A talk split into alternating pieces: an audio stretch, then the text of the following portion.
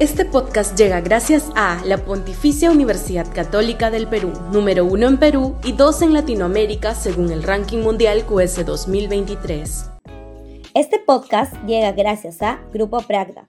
Desarrollamos negocios para crear flujo de efectivo y patrimonio para nuestros asociados.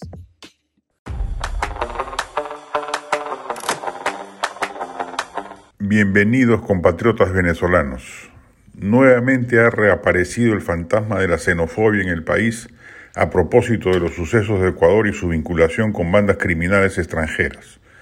Las voces que claman por el cierre de fronteras y la expulsión de los venezolanos ya se hacen sentir y han escalado al ámbito político, por lo que seguramente será insumo de la campaña electoral del 2026.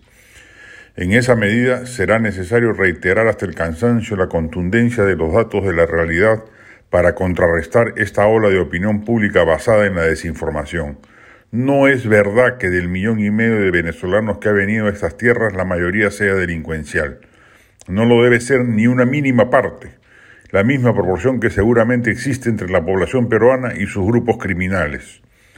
Por el contrario, la mayoría de migrantes son gente de paz que ha llegado huyendo de las miserias políticas y económicas del régimen de Maduro y que, como suele suceder con las olas migratorias, luego del choque inicial por su masividad, terminan generando inmensos beneficios sociales, culturales y económicos al país recipiente de ese flujo. Hay que saludar la venida de compatriotas venezolanos vecinos de la patria grande y darles la bienvenida, como a la postre, porque al comienzo fueron mano de obra esclavizada, se hizo con la migración china, japonesa o africana, y que hoy tantos beneficios brindan a la riqueza cultural del país.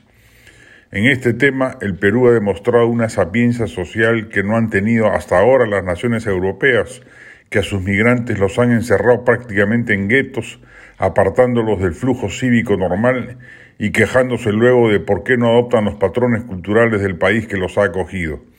Eso pasa inclusive en naciones supuestamente modernas e inclusivas como las nórdicas, que hoy tienen un serio problema de marginalidad social producto de malas políticas inmigratorias. En el Perú, los venezolanos se han integrado perfectamente al tejido social. Están por todo el territorio nacional laborando en diversas actividades y poco a poco asentándose y prosperando sin generar la pérdida de empleo de los peruanos, que suele ser el fundamento demagógico que en muchas latitudes se utiliza para aborrecer a los migrantes. Ojalá no eche raíces la primitiva xenofobia que algunos líderes políticos tratan de inculcar en sus seguidores. Sería una desgracia sumar ella al deplorable racismo y clasismo que subsisten en nuestra sociedad.